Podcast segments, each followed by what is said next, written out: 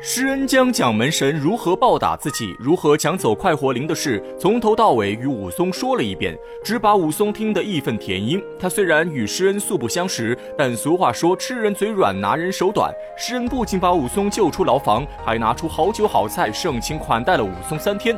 武松不是忘恩负义之人，当场就决定要替施恩教训蒋门神。武松是个急脾气，知道施恩帮助自己的真相后，一刻也坐不住了，拉着施恩就要直接去找蒋门神算账。施恩之前被蒋门神痛打一番，心中还有阴影未消。他看武松赤手空拳就要找蒋门神算账，担心武松不是蒋门神的对手，急忙劝阻武松，让他再好好休息一天，等手下打探好消息后再去不迟。可武松性如烈火，做事情一向是雷厉风行，执意要立刻出发。二人正在争执间，老管营从旁边转出身来，出声喊住武松，把武松请到后堂。原来老管营在屋后已经偷听半天二人谈话，眼看儿子劝不住武松，老管营这才出面解围。后堂中，老管营早已吩咐手下摆好了一桌丰盛酒菜，当下三人边吃边聊，亦是如此豪杰，十分钦佩啊。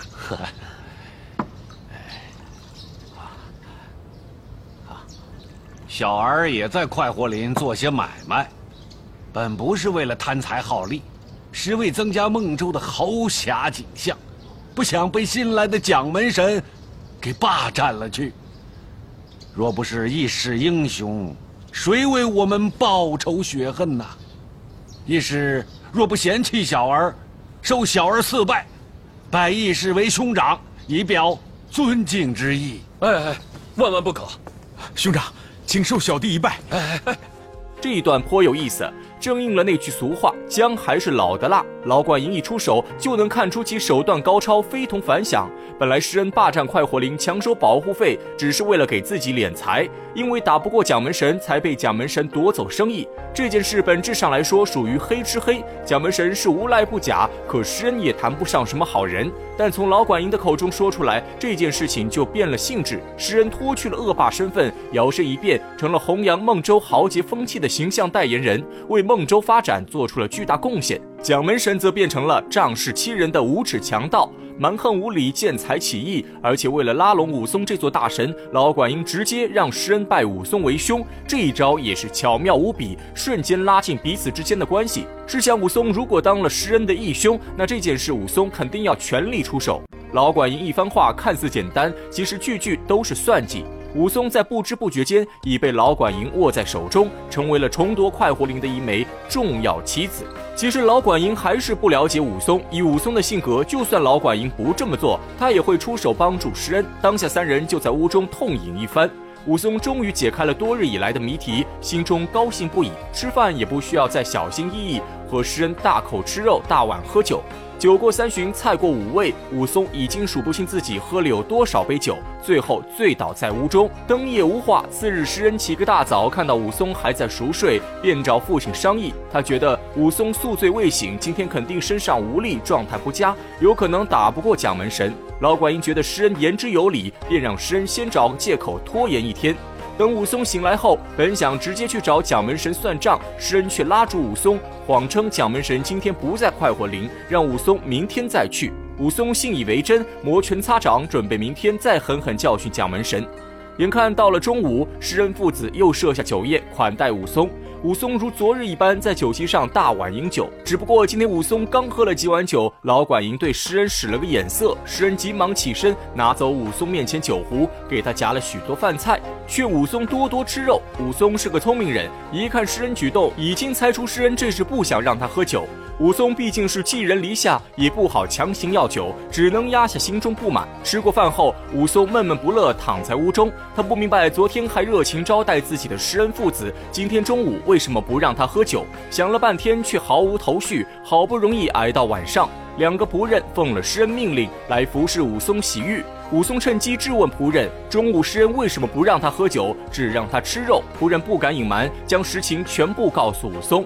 武松这才知道施恩是担心他醉酒误事。武松心中又气又急，恨不得现在就把蒋门神痛打一番，来证明自己的能力。不过现在天色已晚，武松也无可奈何，只好暂时休息。此时的武松已经下定决心，一定要打败蒋门神，让施恩好好见识一下自己的武艺。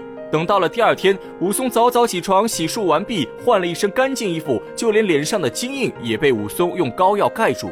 在吃早饭时，武松又是大碗喝酒。施恩看在眼中，有心想劝武松几句，可这次不等施恩开口，武松直接告诉施恩，如果想让他出手帮忙，就必须要答应他一件事，那就是“吴三不过望”。这一句话把施恩听得糊里糊涂，他从未听说过“吴三不过望”。于是询问武松此话何意，武松大笑几声，告诉施恩，所谓的吴三不过望，就是等他们出城后，路上每遇到一处酒家，施恩就要请他喝三碗酒，不喝够三碗，武松便不走，这就是吴三不过望。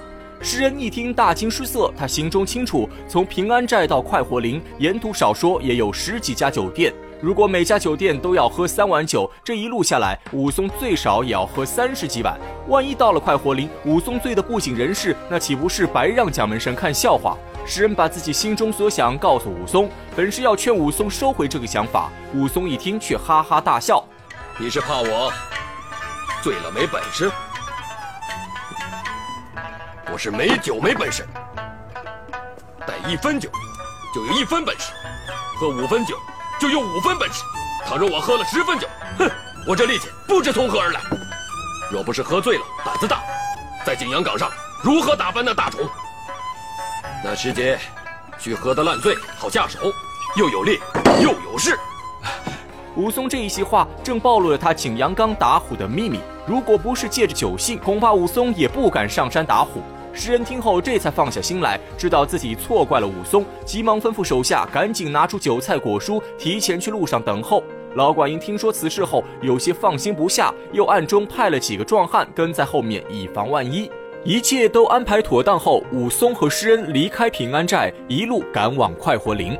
走出四五百步路时，正看到前面有一座酒家，挑着酒食的两个仆人已经等在路口。武松拉着石恩进入酒家，让仆人摆下大碗，在酒店中连喝三大碗酒。喝完之后，武松二话不说，拔腿就走。两个仆人急忙收拾东西，快步赶在前面，急行赶往下一座酒家准备酒食。而武松和施恩则慢悠悠走在后面。武松就这样一路走一路喝，一连喝了十几家酒店，连喝了三十多碗酒，已经到了快活林附近。武松担心施恩被蒋门神认出来，便让施恩先找个地方躲起来，等他打败蒋门神后再出来。施恩也正有此意，于是吩咐两个仆人跟好武松，施恩则站在原地告别武松。